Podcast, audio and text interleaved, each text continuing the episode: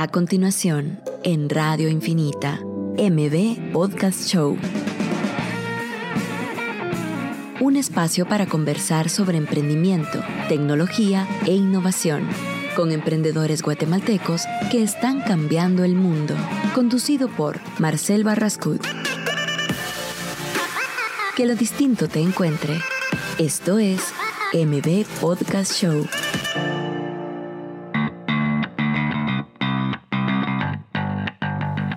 Hola a todos, bienvenidos a M Podcast Show. Eh, feliz martes de frío. Estamos con Jenny que nos está viendo ahí.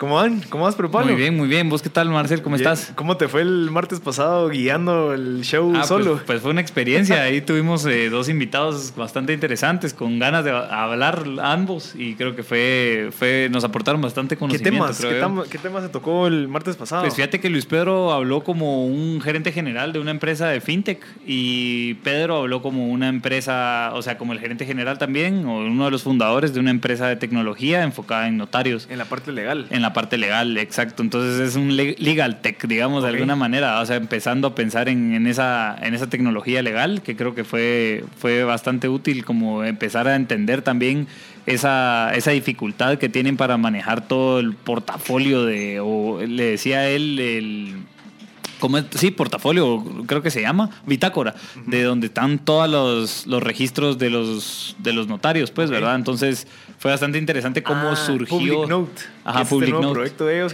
Public Note. ¿Qué es lo que hace Public Note? Public Note lo que hace es como llegar a la administración de todos estos eh, documentos que generan los notarios a la hora de hacer escrituras públicas. Entonces, eh, mantener un orden, un protocolo, es, como se llama.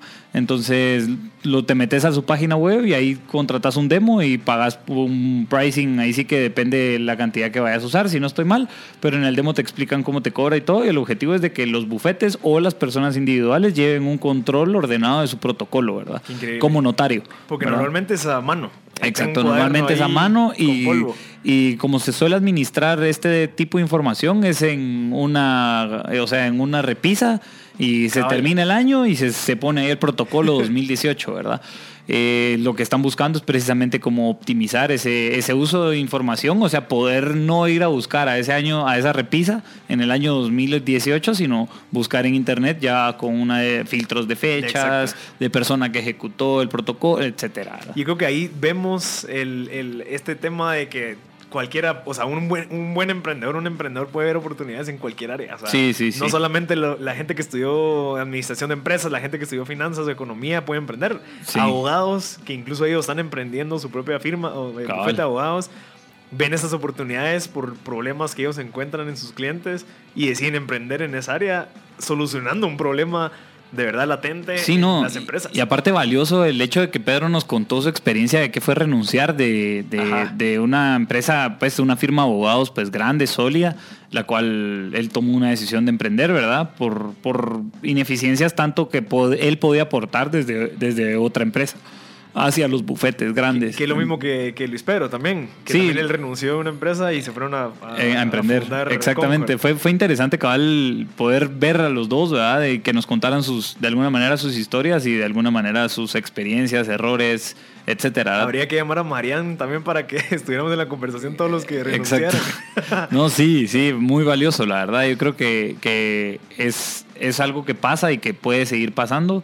Eh, no sé cómo estarán las estadísticas, creo que ese también es uno de los principales problemas de este país o de el eslabón perdido de información que existe en Latinoamérica, ¿verdad? Con respecto a bastantes cosas, pero de seguro está pasando y, puede seguir pasando, ¿verdad? Ok, las renuncias. ¿Y alguno de los puntos claves que crees que lograste absorber de la conversación de, bueno, tres emprendedores en este caso, fundadores, los tres, ¿qué, qué tips o algo en específico que me decir, yo aprendí esto de, en esta conversación? Sí, uno, lo primero tal vez aprendizaje es que coordinar las conversaciones con, con, más personas es, es complejo. Y estando solo. exacto, como que no hay, no, las dos, ambos dos, ah, las dos personas, ambos dos, las dos personas no tenían un conocimiento de que yo tenía, de que la conversación tiene que estar fluyendo, ¿verdad? Entonces, de eso. Sí, de la gente que es entrevistada viene a hablar de su tema, no que ayer una conversación. Exacto. Entonces, de alguna manera me costó ir, viendo eso, pero lo valioso con lo que me quedo de lo que dijeron todos es. Eh, Pedro dijo algo clave que es no tener miedo a la hora de emprender. Y creo que eso es muy importante, no hay que tener miedo, hay que tirarse de clavado sin saberse de agua, ¿verdad? Eh, y, el, y Luis Pedro, también algo muy claro es de que uno se pone el peso de las cosas, o sea, uno se pone su propio peso, ¿verdad? Entonces, en la medida que te asignes pesos que no son necesarios, pues tú te lo estás asignando, ¿verdad? Y también hablaba un poco de las soluciones a largo plazo, ¿verdad? Que no hay soluciones en el corto plazo, sino que es de seguir pensando en el largo plazo y que hay cosas que quizás de verdad no vamos a ver pero tener clara esa visión de que hacia ahí vamos, ¿verdad? Me gusta. eso sería como que una de las dos cosas que, que yo te diría Mira, la parte de los miedos entiendo que también hay que, o sea, entiendo que no hay que tener miedo, pero obviamente eso creo que es casi imposible. Solamente es como canalizar ese miedo, tal vez de tal manera que digas, ok, me da tanto miedo eso que quiero entrarle y ver por qué es que me da miedo. O sea, hay un, hay un hashtag ahorita que descubrí que me gustó mucho que sigue tus miedos. O sea, en vez de, hay gente que te dice, seguí tus sueños, seguí tus sueños, porque cuando vos seguís tus sueños, estás en la parte cómoda de decir, ok, yo, yo sé que yo quiero eso, entonces voy a lo, que, a lo conocido, pero ¿qué pasa si le das la vuelta a la perspectiva y dices, ok, sigue tus miedos? O sea, ¿por qué me da miedo eso? O sea, que si pruebo, me voy a dar cuenta que de verdad no es un miedo, solamente es un temor que alguien me metió y que nunca existió en mi mente. Entonces, cuando vos te das cuenta, digamos en tu caso, que tal vez uno, no, no creo que haya sido tu miedo, pero el guiar una conversación vos solo, siendo responsable vos del contenido que se genere, es un miedo. Y lo asumiste y, y cuando terminaste la conversación dijiste, ok, si pude, eh, y solo ya sabes cómo mejorar. Pues. Exacto, ya sé cómo mejorar, identifiqué aquello, vi que si hice esto, vi que esas dos personas, o sea, todos esos miedos te abren un montón de puertas. Exacto. Y esas puertas son las que te hacen vivir, si te das cuenta. O sea, puchicas, eh, yo, nosotros tampoco teníamos ningún conocimiento de llevar una radio y lo estamos haciendo. Y te das cuenta todo lo que hemos aprendido. O sea, son puertas que se abren que porque nos da miedo no sabemos que existen, ¿ya sabes? Entonces, identificar esas, esas puertas, o sea, esos miedos y ir tras ellos creo que es algo valioso de lo que dijo Pedro, la parte de Luis Pedro. Creo que los pesos eh, los puedo traducir a la parte que vos sabes que qué tipo de sacrificio requiere el querer algo.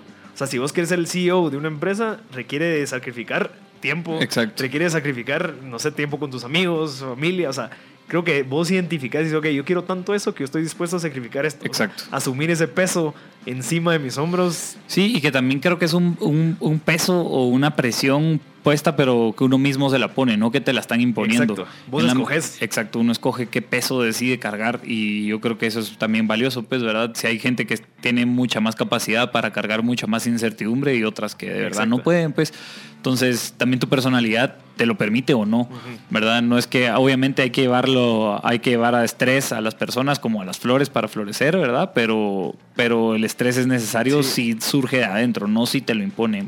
Yo creo que también vos lo vas desarrollando según tu experiencia, o sea, porque al principio tal vez vos no tenés tanta capacidad de mantener tanto peso. Exacto. Pero puedes ir agarrando pesitos. Ok, yo voy a emprender mi primer negocio ok, y te vas dando cuenta y después del segundo negocio ya sabes que puedes levantar ese peso, entonces le pones un poquito más. Creo que es un, es un proceso a largo plazo que va amarrado cada lo que dice Luis Pedro al final, que es, ok, todas las soluciones son más factibles, digamos, o, o rentables a largo plazo. O sea, ver, ver, los problemas y las soluciones más a largo plazo que solo solucionar a corto plazo, a corto plazo, a corto plazo.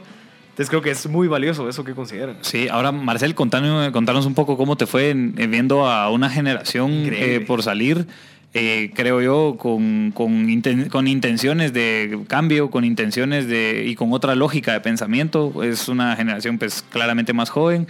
Eh, ¿Qué impresiones te dio? Mira, yo creo que tengo de donde, o sea, aprendí de muchas partes, desde la parte de ver a, la, a los jóvenes, digamos, eran una media tal vez como de 17, 18 años, te das cuenta que las mujeres vienen con todo. O sea, es, es algo que me impresionó. O sea, yo miraba a las mujeres, a las niñas, o jóvenes eh, de 17 años, mujeres que tenían la gana de participar, de, ser líderes, de ser la, como que tener su, la, parte como de su protagonismo dentro del evento. Eh, eran las que más participaban, las que ganaron ciertas cosas. Entonces vos te das cuenta de decir, ok, las mujeres ahorita están levantándose. O sea, acá tanto movimiento que hay ahorita de que las mujeres pueden, que, que, que o sea, el orden, disciplina que tienen las mujeres lo están, lo están usando en su favor. Y eso diferencia que cuando ves a un hombre que tal vez, por ser hombre, no sé, tal vez no ha tenido tantas dificultades, digamos, como que las mujeres a veces, por ser mujeres en Guatemala, pues tal vez han tenido cierta eh, dificultad al crecimiento laboral, lo que sea. Entonces ves que son más resilientes. Entonces eso ayuda bastante a que esas vengan con mucho más garra. es uno de los aprendizajes que vi de los jóvenes. De la otra parte es que el staff, la gente que organiza el evento, es gente de 18 a 23 años. Yo teniendo 28 años aprendí muchísimo de, de, esa, de, de, esos jóvenes que están organizando. Yo ya lo había organizado antes, desde hace 6 años, y nunca lo habían organizado de tan, de tan, excelente manera como ahorita. Y yo me pongo a pensar y digo, ok, son más pequeños y lo están haciendo mejor que la gente que, que, estuvo, que era más grande. Exacto. ¿Y qué fue lo que concluyó? Es el compromiso. O sea, ¿verdad? Cuando uno se compromete en lograr algo, en un objetivo claro, en común, con, una, con, con amigos, se vuelve una comunidad y es imparable. O sea, yo, miraba a la gente llorando eh, cuando se terminó el evento y decía, pucha, yo nunca lloré. ¿Será que porque yo no me comprometí tanto y no sufrí tanto como ellos de, de la garra que tenían de querer llevar ese evento? Entonces creo que ver a jóvenes tan pequeños comprometiéndose con algo es ves el beneficio. Y estoy seguro que ellos se comprometen al igual en la parte laboral, en la parte del emprendimiento, y van a llegar mucho más rápido a tener éxito en sus emprendimientos que alguien que no esté comprometido. Sí. Ahora, eh, un poco de conclusión cabal con lo que decís. Yo creo que el futuro es mujer y el futuro es hoy, ¿verdad? Sí. Creo que naturalmente hacia, hacia eso estamos tendiendo y, y, y qué rico también ser llevado por una energía femenina en, bastantes, en bastantes pues, aristas, ¿verdad? Definitivamente. Eh, tal vez cambiando un poco de tema y hablando un poco del, del tema del invitado que tenemos hoy y cabal de lograr llegar a un negocio, ¿verdad? De alguna manera a un punto pues de venta o de inversión o de, o de prototipos. Vamos a hablar un poco de crowdfunding, ¿verdad? Creo que hay bastantes como aristas del tema que podemos conversar, pero creo que es interesante este, este tema. Contanos tal vez un poco de él. Mira, Julio Fernández es uno de los, los que están promoviendo el uso del crowdfunding en Guatemala. Creo que él ahorita a las 11 va a tener su espacio aquí con nosotros donde nos va a explicar de primero todo qué es cómo funciona e incluso quitarnos esos paradigmas. O sea, mucha gente como no sabe qué es el crowdfunding, tal vez eh, piensan que, que no solo en Estados Unidos se puede hacer, eh, que solo en las plataformas de Indiegogo, en todas estas que existen, solo funciona. Entonces tal vez ahorita que entre Julio nos va a explicar un poquito más a detalle de cómo se puede aplicar aquí en Guatemala, la parte de las regulaciones legales, que, que, que como vos me decís, mira cómo funciona, porque al final el manejo de dinero es bien complicado y más cuando no tiene algún respaldo eh, como es aquí en Guatemala, pues que todo tiene que tener un respaldo de todo movimiento de dinero, no sé. Sí, yo, por ejemplo, igual yo estuve investigando un poco de, qué plataformas existen y, que sé, y por lo menos que de lo que vi es de que cada una de las plataformas para hacer crowdfunding, eh, todas tienen distinto objetivo o distinto enfoque. Entonces, pero bueno, el tal vez la definición de crowdfunding él no la, puede, no la va a poder mejorar, me asumo, y es de que poder eh, recibir financiamiento de distintas personas, no de un solo ente, sino que apoyen esa visión, producto, prototipo, lo que tengas, ¿verdad? Eh, y que basado en ello, pues consideras una inversión para sacar un primer levantamiento de capital que te permita llegar a N cantidad de meta, ¿verdad? Sí, yo creo que, bueno, vamos a regresar con un poquito más sobre este tema después del corte. Y... MB Podcast Show por Radio Infinita. Ya estamos de vuelta aquí en MB Podcast Show, pero Pablo, contame un poquito de cómo ha ido evolucionando el CFO as a Service en, en, Concord. ¿Cómo van con eso? Eh, pues vamos bien, la verdad. Mira, ahorita tenemos ya 15 clientes eh, de pago recurrente, contratos de 6 o 12 meses. Eh, estamos atendiendo empresas de servicios específicamente y lo estamos atendiendo ahorita constantemente con que tengan, o sea, que manejen su información a través ordenada, digamos, ¿verdad? Eh, igual tenemos nosotros un proceso para irlos guiando y que vayan armando su departamento financiero de la mano de nosotros. Y nosotros devolverles mensualmente un análisis en la medida que ya tengan su información ordenada, eh, les damos un análisis ya de información financiera. Y si no tienen información ordenada, pues les vamos dando reportería y seguimiento para que vayan armando esta información y ordenando esta información financiera y que se pueda analizar, ¿verdad? ¿Cuáles son los, los lo, mínimo que una empresa necesita de, de, o sea, qué es lo que necesito yo para poder empezar a usar el servicio de CFO as Service? Pues mira, necesitas empezar a tener ingresos y egresos y registrar. Todo registrado. Sí, una SA también. Eh, ah, no puede ser una empresa individual. Pues sí, realmente lo que nos interesa es llevar como, como las finanzas van muy de la mano de la contabilidad, nos interesa como que haya un ente o persona jurídica pues de la mano de, de esta, de esta eh, contabilidad. Una, una, individual no requiere una contabilidad tan exacta como una sociedad. O sea, no hay que pagar impuestos, solo ISR. O sea, por ejemplo, si sos un pequeño contribuyente, puede, también te podemos ayudar claramente, o sea, solo que estés manteniendo todo tu registro de egresos y de ingresos eh, de una manera ordenada. Igual, si no lo tenés, nosotros tenemos las recomendaciones. Por ejemplo, tengo... Eh, eh, clientes doctores, ahorita estoy por, ya tengo clientes abogados, eh, tengo otras empresas de servicios, ¿verdad? Construcción, eh, en fin, como que el objetivo es precisamente que todas estas empresas vayan ordenando sus estados financieros para que tengan la, información con análisis. y al final, eh, o sea, viendo ya la reportería que ustedes dan, es increíble porque te dan gráficas, te dan KPIs, o sea, vos a base de esa información puedes sacar KPIs sí, que te como se llaman, rendimiento. Como se llaman, son KFIs, que son Key Financial ah, Indicators. o sea, los KPIs son Key Performance Indicators. Entonces, los KFIs son específicamente los que nosotros buscamos, dependiendo de la industria en la que estés participando.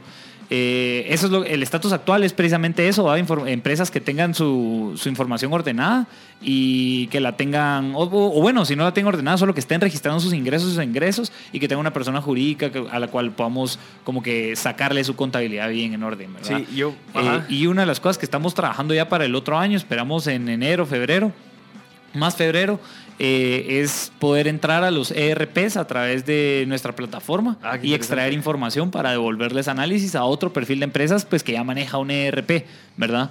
Eh, muchos nos hemos topado precisamente con asimetrías de información en los temas de los ERPs porque guardan la información ahí sí que de como, como, ajá, como entre. Entonces, si a, un, si a un ERP le metes basura, basura te va a dar. Entonces, como que ir con empresas que de alguna manera ya tengan organizado esto, extraer información y volverles un análisis. Sí, yo creo que sería bueno incluso traer a una persona aquí a, este segmento que nos hable de cómo funciona bien un ERP. Exacto. O sea, de verdad, vos puedes tener una herramienta súper funcional, pero si vos no le metes la información adecuada, no, no te va a servir de nada. Estás invirtiendo un montón de dinero que no te está haciendo útil, digamos, no te está retornando esa inversión. Sí, ahora bien, qué bueno que hablas de ese tema. Eh, con respecto a ese tema, es muy importante mencionar de que hay empresas en ciertas etapas que no es necesario que se metan a tener una ERP, porque eso vuelve más rígidos los, eh, vuelve mucho más rígidos los sistemas, o sea, perdón, tus procesos y en una etapa temprana lo que necesitas es esa versatilidad. Entonces, para esto existen integraciones como Zapier, que ya lo hemos platicado, y lo que se logra con Zapier es eh, poder integrar distintas herramientas que lo que permiten es que tu workflow siga siendo versátil. Por ejemplo, tener enlazada una, una spreadsheet de Google con eh, Slack para una actualización del tema o un CRM eh, actualizado con notificaciones de alguna otra plataforma, ¿verdad? o tickets de, de, ¿qué te digo yo? De, Resource Guru ah, o de servicio al cliente. O sea, como que son con distintas plataformas puedes armar un BPO, se llama, que es un Business Process eh, Organization. Organization, algo así. sí, ahora se me fue la O. Pero es un. O sea, como que. En lugar de, organizar exacto, en lugar de ERP, como que antes puedes usar esto, ¿verdad? Entonces, que la gente sepa que no necesariamente tenés que ir a meterte a un ERP, sino que puedes empezarlo a hacer. De primero, un ERP te vale de, no sé, 5 mil a 10 mil dólares. Exacto. O sea, no, no es necesario. Igual, ahorita, una persona que está empezando, en mi caso, yo lo que hago es que tengo mi, mi Excel que ustedes, que Concord te da y es súper sencillo, solamente tienes que dar un buen orden de cuentas contables, o sea, tenés que identificar qué es lo que vendes, qué es lo que te va a costar, así bien identificado.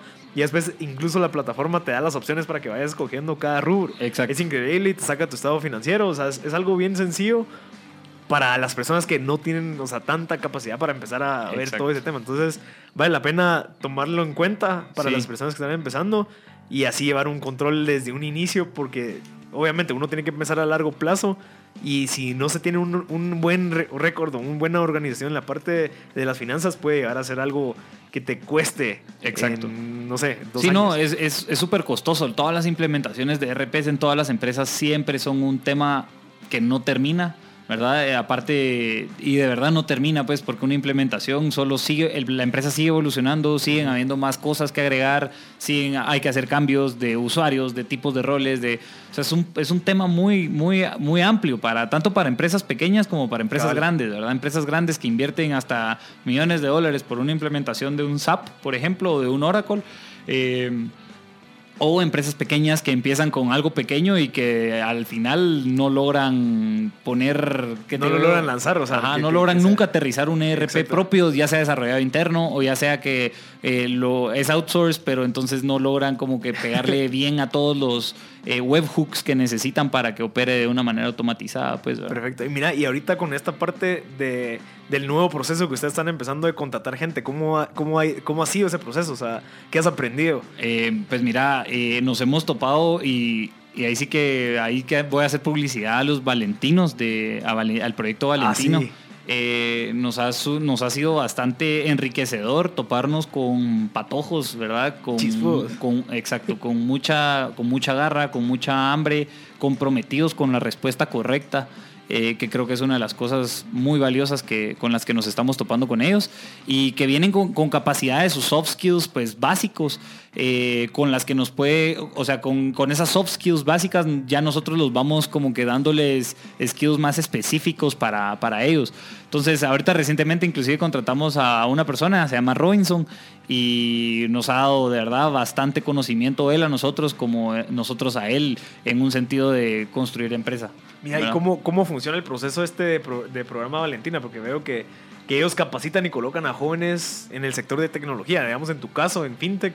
¿Cómo fue el proceso? O sea, como los contactaste, los, contacté y solo me dijeron los procesos, como que me dijeron cuáles eran mis requerimientos, eh, con una lista que ellos ya tienen preestablecida, se las mando eh, y basada en esa lista preestablecida me devuelven a mí eh, currículums que hagan un buen match con nuestra lista preestablecida de, requisitos. Y basado en ello, Tomar la decisión ustedes. Ya los entrevistamos y en eso se les contrata. Si nosotros los contratamos, pues se les paga a ellos un fee de N cantidad. Qué, interesante, porque al final ellos lo que están haciendo es dándole la oportunidad a esta gente que son chispudos, que al final tal vez no tienen un título universitario. Exacto. No, inclusive Robinson, por ejemplo, está estudiando ahorita en la Mariano Galvez eh, eh, los sábados eh, ingeniería en sistemas. Entonces también siguen estudiando, pueden empezar a recibir un salario. creo que es bastante valioso este proyecto, por eso la verdad que me preguntas lo comento, ¿verdad? Eh, vale la pena compartir esa información. Sí, aparte, eh, un proceso de recursos humanos que también nosotros nos dimos cuenta que hay que empezar a generar tanto como emprendimiento, en donde hay que tener toda la información de las personas que se contratan, contratos eh, de los mismos. Bien definidos los puestos. Ajá, exacto, bien definidos los puestos, las responsabilidades, tiempos. Remuneraciones fijas, variables. O sea, como que es un trabajo que también no es solo así, no es solo de contratar, sino que poderlo hacer bien, pues, ¿verdad? si queremos hacer bien las cosas de un inicio, que se para siempre. Yo creo que ese es, un excelente ejemplo. Yo me he dado cuenta incluso en empresas grandes que te contratan solo así y bueno, ahí te mando la información y nunca te la mandan. Y ahí te mando el, como que la información del puesto y al final para, paras haciendo un montón de otras cosas que tal vez no era a lo que estás contratado. Entonces, creo que vale la pena que la gente que va a empezar a contratar, no, uno, no solo contraten a cualquier persona, denle la oportunidad incluso a personas que tal vez sí lo necesitan, que vienen con toda la garra, con toda la, la gana eh, establecer bien los puestos, eso es clave, identificar cuáles son las cuáles son tus cosas que tienes, tus responsabilidades fijas y a base de eso yo veo qué más te puedo poner, si en dado caso hay, no sé, hay necesidad de algo, sabes de que va a ser algo espontáneo, no va a ser para siempre, como, como, como si no tenés bien claro y que te ponen a hacer mil cosas, entonces esa labor de identificar qué cosas, eh, ajá, la, parte de la descripción del puesto, cómo lo hiciste, o sea, vos sabías qué es lo que necesitabas y fue como que, ok, necesitamos una persona para que cumpla esto y esto y esto y esto. Sí, digamos que nosotros desde alguna manera ya empezamos a, crear procesos para cada una de las áreas. Entonces, cada una de las áreas, ya que tienen sus procesos, nos ayudan a, o sea, ya sabemos en qué parte nos pueden apoyar, ¿verdad? Eh, esto empezando desde conceptos básicos de gobernanza, como asamblea de accionistas, junta directiva, gerencias y operaciones, ¿verdad? Entonces, eh, ya se tiene claro cómo se comunica cada una, de arriba hacia abajo y de abajo hacia arriba. ¿Verdad? Entonces, gerencias, por ejemplo, ya tiene cierta comunicación y responsabilidades operativas con las personas que operan, ¿verdad? Eh, entonces, ¿dónde aporta valor una siguiente contratación para el objetivo que tienen las gerencias? ¿Verdad? Y así, pues, de alguna manera, es así como se dice escalando. Pero tanto desde un emprendimiento que puede sonar esto como a lógica de multinacional, pero es que desde que uno empieza, tiene que empezar a organizarse de esta, de esta forma, ¿verdad? Creo que es, lo, es de lo más valioso que hay. Y tal vez incluso cuando te empezás a organizar, puede ser que te des cuenta que no, no necesitas una persona más, que eso lo puedes hacer vos. Exacto, o se puede automatizar. Ajá. que solo porque, no sé, tal vez no tenías bien claro cómo funciona, pensabas de que tenías que tener una persona haciendo algo, o sea, que te iba a costar un, un costo fijo mensual. Exacto. Entonces, tal vez esa parte de establecer bien los procesos, evaluar bien los puestos, te, dar, te vas a dar cuenta de que, ok, no, esto lo puede hacer una persona en India. Exacto. Digamos, que puede ser que solo le pague por variable, que sea por cada vez que me da algo, le pago esto. Entonces, creo que va un poco contraproducente con la parte de Valentina porque le estaría dando el trabajo a alguien más, pero creo que también para que un emprendimiento salga adelante. Necesita apoyo y versatilidad, tiene que ser eh, flexible, tiene que ser escalable. Entonces, ya sea, si en dado caso, de verdad, te das cuenta que tenés un, no sé, un espacio para una persona que tenga apoyar, que lo pueda hacer una persona de verdad, que tenga que estar aquí en Guatemala, que tenga que tener su espacio en oficina o desde su casa, sí, sí considerar la opción de contratar a una persona, digamos, de estos programas donde ayudas a la gente o ver la opción de, tercerizarlo. Exacto, sí, también ya si necesitas un skill como mucho más específico para un puesto que necesita desarrollar alguna estrategia más sólida, pues de alguna manera un soft skills no van a poder permitirlo, sino que ya es otro perfil entonces, ¿verdad? Eh, solo tener claro cabal. Y hablando un poco cabal de lo que decías, y tal vez para cerrar antes de que entre nuestro invitado, es de que eh, antes de entregar precisamente un puesto, eh, uno tiene que saber a qué, va a entregar. Entonces, ya tuviste que haber trabajado ahí para saber qué exigirle, incluso. Exacto.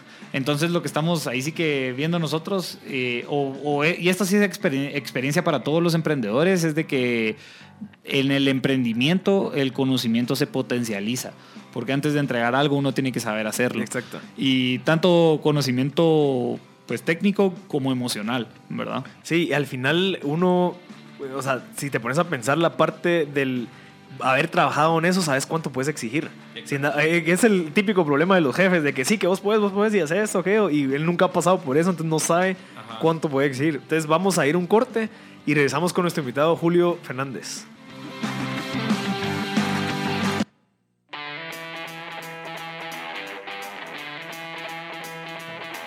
Ya estamos de vuelta aquí en M Podcast Show, pero Pablo, ¿quién tenemos de invitado hoy? Pues tenemos aquí a Julio Fernández, eh, pues nos viene a hablar un poco del crowdfunding. Eh, creo que platicamos un poco, dimos un preámbulo eh, de qué era crowdfunding, pero estoy seguro que Julio pues nos va a dar una mejor introducción. Tenemos un montón de preguntas también ahí con el tema este de crowdfunding. Así que, Julio, ¿cómo vas? Y, solo una, perdón, antes de, y si tienen también dudas y que se vayan topando en el camino, el WhatsApp es el 5741-1290. 5741-1290. O nos pueden llamar a número de cabina que es el 2369-7389 o el 2369-7390. Así que ya estamos listos. Julio, ¿cómo vas? Pues, buenos días, muchas gracias aquí por el espacio. La verdad, bastante emocionado. Primera vez en radio. Ojalá logre eh, decir bien las palabras y aclarar bien el mensaje. Perfecto. Pero aquí estamos a las órdenes y cualquier duda, pues aquí estamos. Mira, ¿cómo surge la idea de, de Emprendi? Ah? ¿Así se llama? Sí, Emprendi. Emprendi se llama nuestro proyecto. La intención, fíjate que desde hace mucho tiempo yo he querido emprender. Okay. Y mm, pues me he topado con ideas que he necesitado financiamiento. Entonces pues he dicho yo, bueno, ¿cuáles son las alternativas, correctamente, eh, correcto, cuáles son las alternativas que tengo para poder financiar mi proyecto? Y me topé con las tradicionales, ¿verdad? Entonces, Financiamiento de bancos. Bancos, eh, préstamos, tarjetazos, eh, tarjetas de créditos, exactamente. Entonces, todo eso como que condicionaba el producto que yo al final iba a entregar. Porque quiere decir que, por ejemplo, si yo voy a venir y pedir un préstamo, tengo que meter ese costo del préstamo en el producto que voy a, vender. A vender. Y entonces eso lo encarecía o tal vez ya no lo hacía tan viable. Entonces empecé a entender qué se hacía en otras partes del mundo. Y entonces fue cuando me empecé a topar con este tema de crowdfunding. Empecé a entender con cuáles eran los conceptos como básicos para poderlo hacer. Y me llamó la atención cómo podríamos también no solo ayudar a mi emprendimiento a través del crowdfunding crecer, sino también cómo ayudamos a otras personas, a otros emprendedores a desarrollar sus ideas, ¿verdad? Y al final llevarlas a la luz, que eso es como que lo más importante en etapas eh, tempranas, Obviamente, Ajá. Mira, y cómo, o sea, desde el principio, ¿cómo dijiste, ok, bueno, para poder implementar el crowdfunding aquí tengo que estudiar todas las leyes, tengo que entender todos los procesos, no sé, fiscales en este caso. Sí. ¿Cómo fue ese proceso para llegar a la conclusión, ok, sí podemos empezar a fomentar el crowdfunding? Fíjate que llevamos más o menos dos años y medio en desarrollando el tema. Eh, hemos tenido que hacer... Solo perdón que tenemos una llamada. si quieres, ajá. buenos días. Buenos días, Marcel, ¿cómo vas? Bien, ¿con quién te el gusto? Con Jorge. ¿Qué tal, Jorge? ¿Cómo vas? ¿En qué te podemos ayudar? Bien, bien. Ahorita estaba escuchando el programa y me interesó mucho el tema de el, el financiamiento del emprendimiento. Entonces, eh, quería aprovechar el invitado porque nosotros estamos empezando ahorita un nuevo proyecto y eh, no estamos interesados ni en angel investors ni en ningún tipo de financiamiento bancario ni nada, ¿verdad? Entonces, eh, no sé si podríamos hablar un poquito del financiamiento, por ejemplo, proyectos para financiar empresas, porque nuestra, nuestra idea ahorita es un proyecto chiquito que, que es, es retail por Amazon y ese es vender la idea a empresas productoras de guate, pero que, no sé, hablar un poquito del tema de, ideas para eh, proyectos para futuros negocios, ¿verdad? O sea, eh, proyectos para, para iniciar eh, negocios, obtener plata para empezar negocios, ¿verdad? Va, te vamos a contestar tu respuesta. Y ahorita, bueno, si quieres, empezábamos definiendo el primero todo, que es el crowdfunding, para que ya después lleguemos, ok, entonces se puede implementar para este tipo de usos, como el de Jorge que nos acaba de hacer la pregunta. Ok, entonces si querés... Em, si querés, tal vez como empecemos con una definición del crowdfunding. Mira, el crowdfunding es una herramienta que nos permite buscar financiamiento para eh, proyectos a través del aporte de muchas personas, aportes en pequeñas cantidades. Crowd, digamos. Crowd, es correcto, se, se, conforma de dos partes la, la palabra. Crowd, multitud o mucha gente, y funding, que es la parte del, financiamiento como tal, ¿verdad? Entonces, esa es una alternativa para el financiamiento de proyectos o puede ser también una forma complementaria, es decir, si tienen algunos la oportunidad de pedir un préstamo o poder utilizar recursos propios, pueden complementar su financiamiento con esta, esta alternativa. Y en este caso, digamos, usemos el ejemplo de las preventas de los conciertos. sería como un crowdfunding. Sí, sí, sí. ¿Funcionaría de, alguna, o sea, similar a un crowdfunding? Sí, fíjate que ese es un, un sistema de preventa. ¿Qué es lo que haces ahí? Es que prácticamente aseguras una venta. Exacto. Y con eso tenés capital de trabajo que te permite de alguna forma desarrollar tu producto y ya tener asegurado pues eh, los materiales o el costo, por así decirlo. ¿Y eso entraría como crowdfunding o entraría más como, ok, es una estrategia de ventas que... Es, un, es, es crowdfunding. Al final pueden ser sistemas de suscripción, sistemas de preventas. todo al final te lleva a tener el dinero asegurado de alguna forma antes de que, pueda, de que entregues el producto. Y así logras el financiamiento y logras dar como esos avances, esas validaciones y esa atracción que necesitas al inicio de, los proyectos. Por ejemplo, entonces, según como lo explicaste ahorita, por ejemplo, una empresa de factoring que sea, o sea, que bastantes personas den dinero a esta empresa de factoring para asegurarle a alguien una factura eh, que tiene días de crédito, ah, puede funcionar también como una especie de crowdfunding. Sí, de hecho en Chile hay un modelo tal cual como lo mencionás, que hacen factorajes, pero no es una, una, institución única, por así decir, que respalda ese, ese dinero que se está dando. Es un montón de gente. es un montón de gente.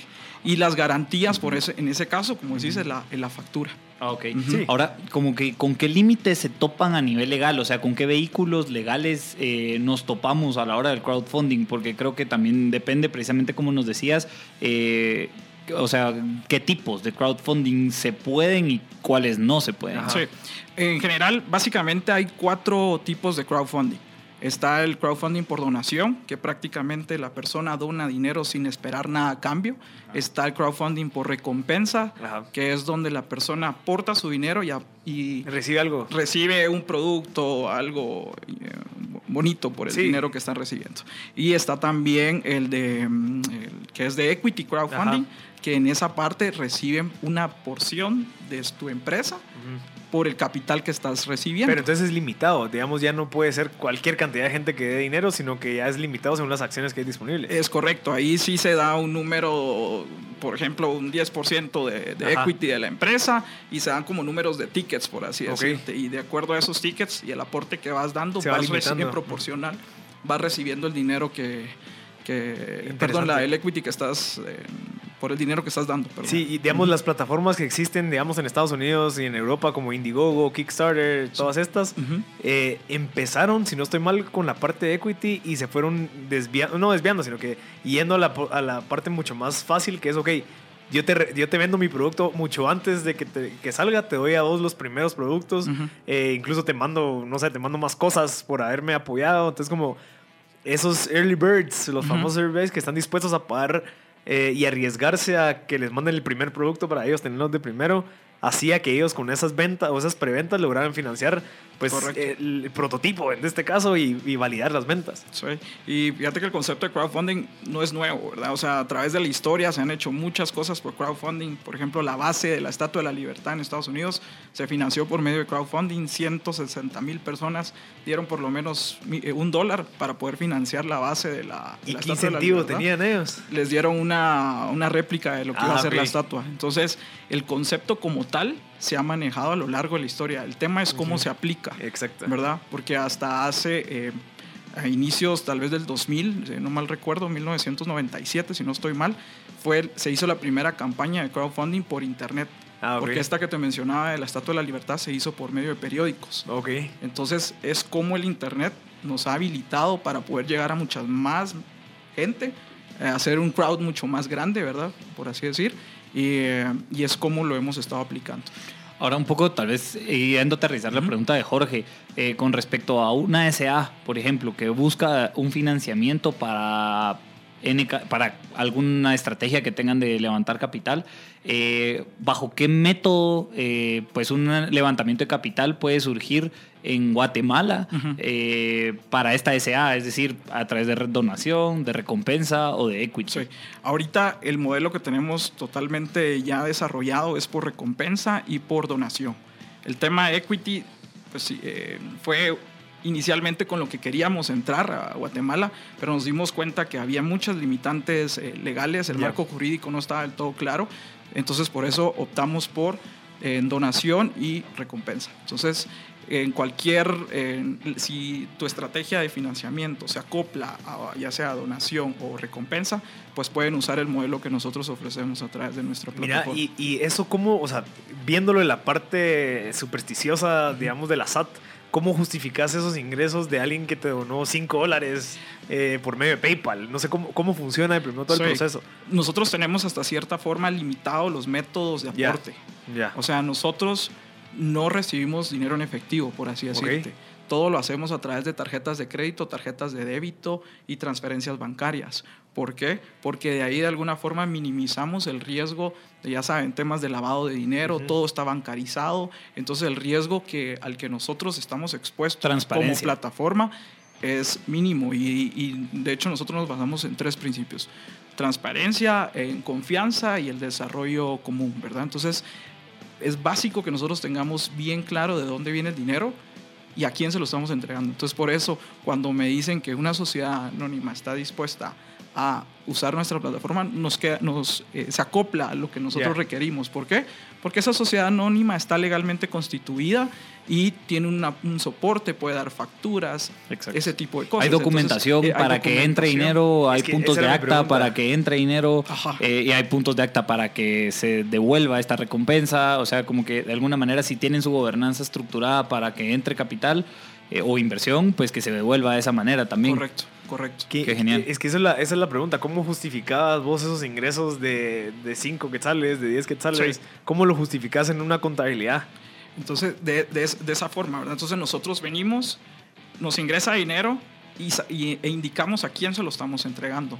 Entonces al final hay... Ah, le entra dinero, pero le entra dinero a Emprendi, no le entra directamente a la empresa. Nosotros funcionamos Ustedes son como, la plataforma. Correcto, como una ah, pasarela. Entonces no es un dinero que es mío, por así decir, de Emprendi, sino es, nosotros somos un puente. Ya.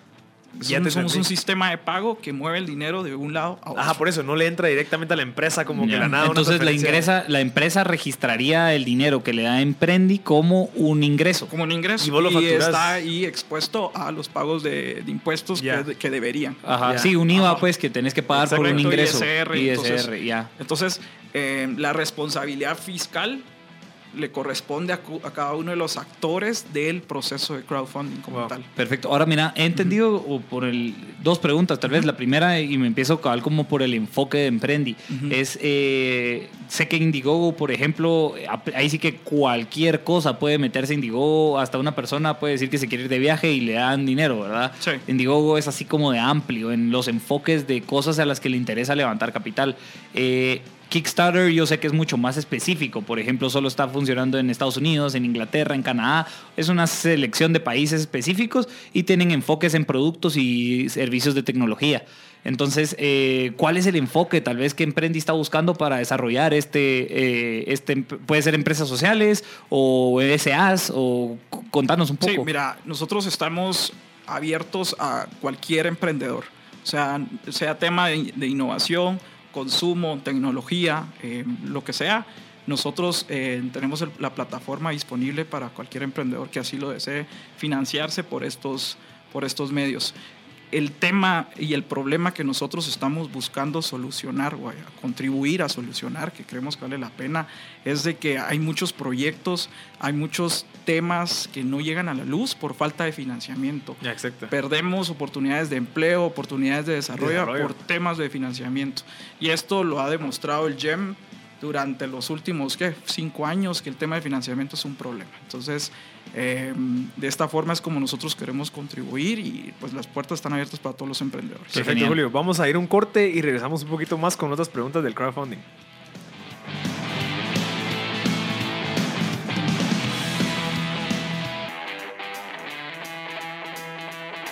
Ya estamos de regreso aquí en M Podcast Show. Eh, estamos con Julio Fernández, de los fundadores de Emprendi, que es una empresa que lo que estamos hablando de la parte del crowdfunding eh, tenemos bastantes preguntas. Una de esas es, ¿en qué momento ya se convierte algo ilegal la parte del crowdfunding y en qué momento ya es legal y atractivo para las empresas, ya sea grandes, medianas o pequeñas? Ok.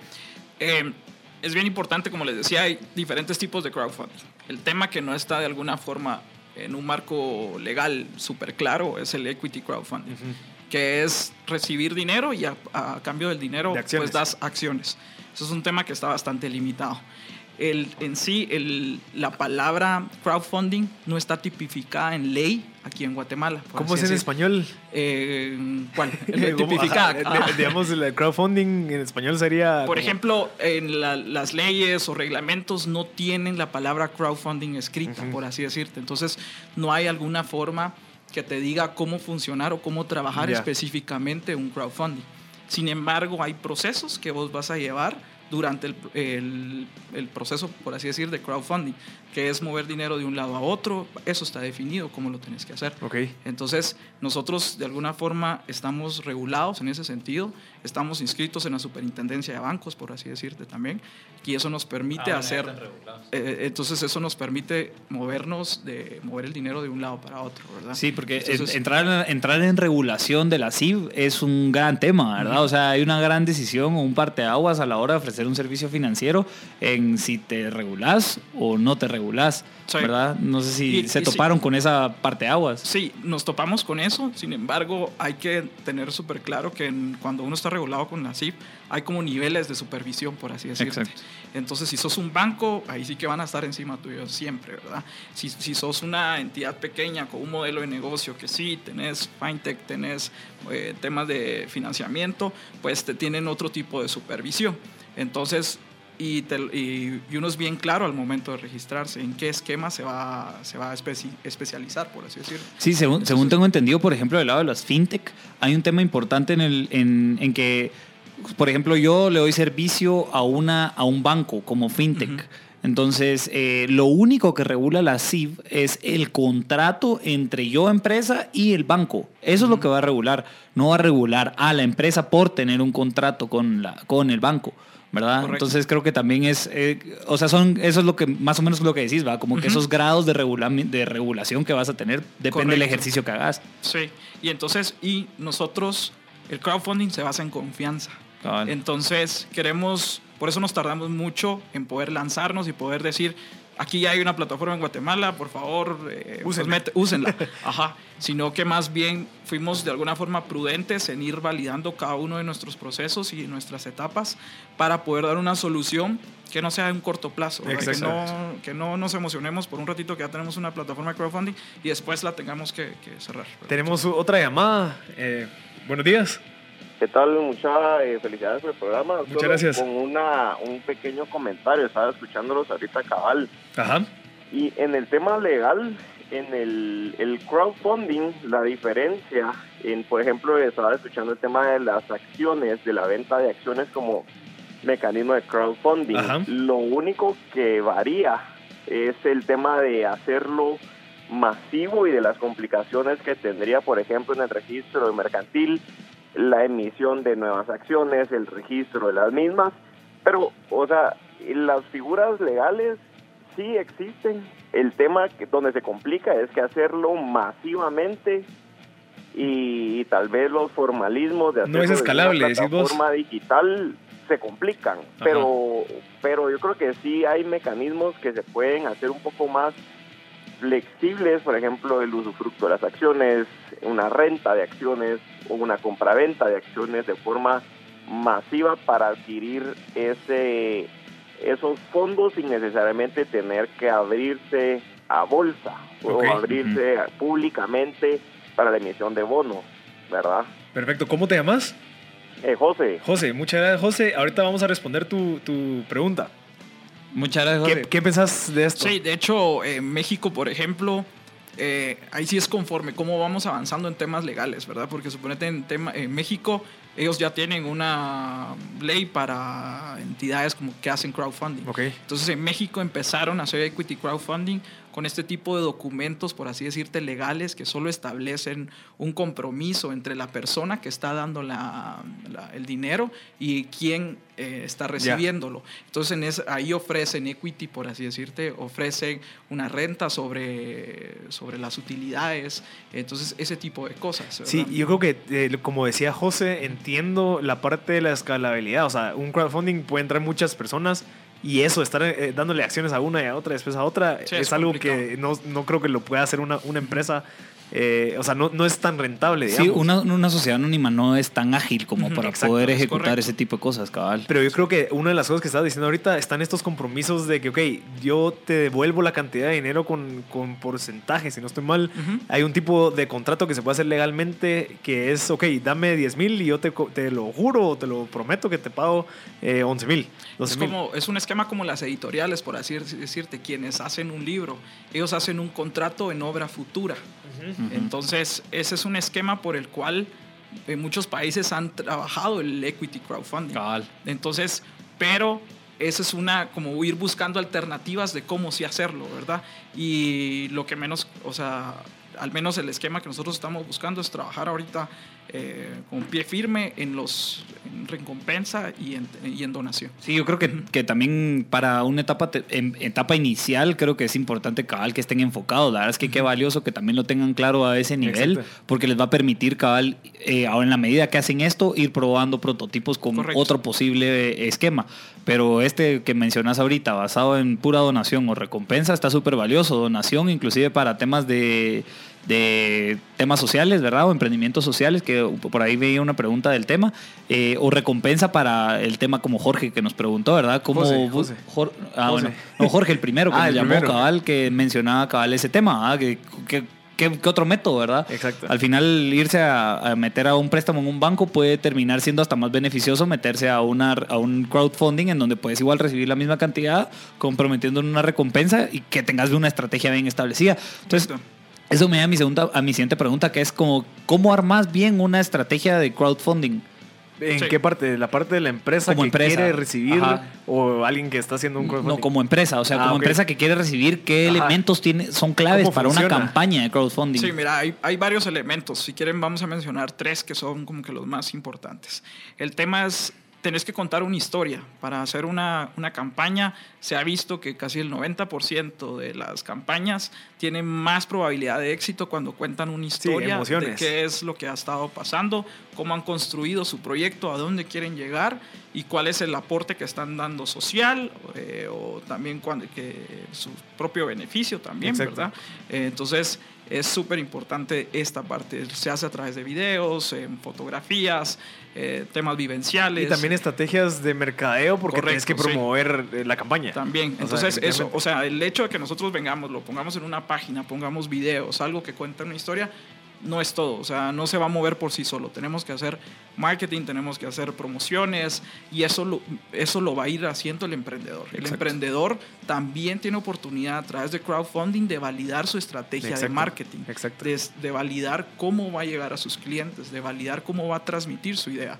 Es un proceso donde no solo vas a recibir dinero, sino también tener la oportunidad de validar tus, las diferentes aristas por donde estás trabajando tu proyecto. Obviamente tenés que ofrecer algo de valor. O sea, no solamente, ah, yo quiero invertir, no sé, quiero 100 mil dólares porque me quiero ir de viaje. No. O sea, ¿por qué te vas a ir de viaje? ¿Qué es lo que vas a ir a hacer con esos 100 mil dólares? O sea, ¿qué, ¿qué, tanto vas a impactar? ¿Por qué yo te quiero ayudar a lograr ese objetivo? Entonces, obviamente parte de la estrategia es llegar a los sentimientos y a las emociones de la persona que te quiere dar el dinero. Sí. Ahora, Julio, tal vez una siguiente pregunta que va también otra vez de la mano de los vehículos legales, ¿verdad? Sabemos que tenemos una SA o ahora no sé si ya tienen estudiado el modelo de la sociedad de emprendimiento y qué están pensando para ello. Sí, fíjate que nos parece genial este, este, este nuevo esquema o modelo que se está creando, se está habilitando para el emprendedor en Guatemala. El hecho de que se pueda recibir dinero eh, y que pues eso sea también incentive a la entidad privada al aporte de dinero y que, de alguna forma logre financiar o dar los, ayude a dar los siguientes pasos a los emprendedores, pues es súper bueno. Eh, nosotros que estamos viendo como Emprendi, creemos que podemos servir como vínculo entre las entidades privadas y los emprendedores que lo necesitan. Por eso es que nosotros tenemos bien claro y buscamos que los emprendedores que se registren con nosotros cumplen ciertos requisitos, ¿verdad? Entonces, eh, para que al momento de que una entidad privada o una persona quiera hacer un aporte, vea transparencia, vea que ya han estado avanzando, vean que ya han logrado algo, porque prácticamente el emprendedor cuando eh, crea su proyecto está invitando a alguien a, celebrar un contrato, por así decir, porque están ofreciendo recompensas, están, están, están eh, comprometiéndose a entregar algo a cambio del, capital que están recibiendo. Julio, mira, ¿y cómo funciona? Digamos, yo siendo una empresa eh, o un emprendedor que quiere empezar algo, ¿cómo funciona? ¿Dónde contacto? ¿Qué es lo que tengo que llenar? ¿Qué requisitos hay? Eh, nosotros tenemos nuestra plataforma en www.emprendi-la.com. perdón, ¿Emprendi? Emprendi-la.com. Sí, ahí pueden empezar a, ver todos los requisitos, a ver cuáles son los, Podemos nombrar algunos de los más importantes a la gente que está escuchando? ¿Qué, sí, pues prácticamente, pues eh, primero llenar ahí su formulario donde pueden empezar a crear su proyecto.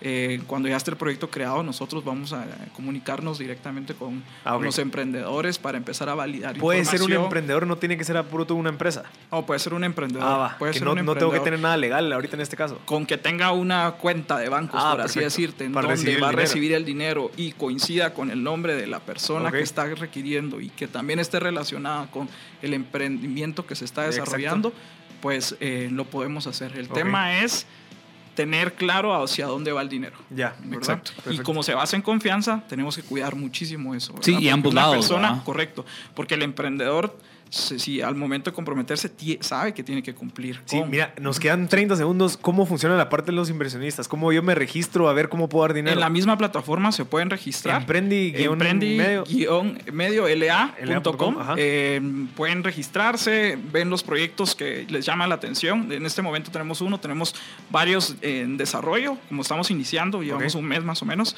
eh, ya al 100%, y ahí el proyecto que les más les guste, ven los niveles de recompensa que hay y pueden hacer soporte con tarjetas de débito y tarjetas ah, de crédito. Perfecto, genial, no es tan complicado. Entonces, eh, Julio, qué gustazo, ¿cómo te pueden contactar?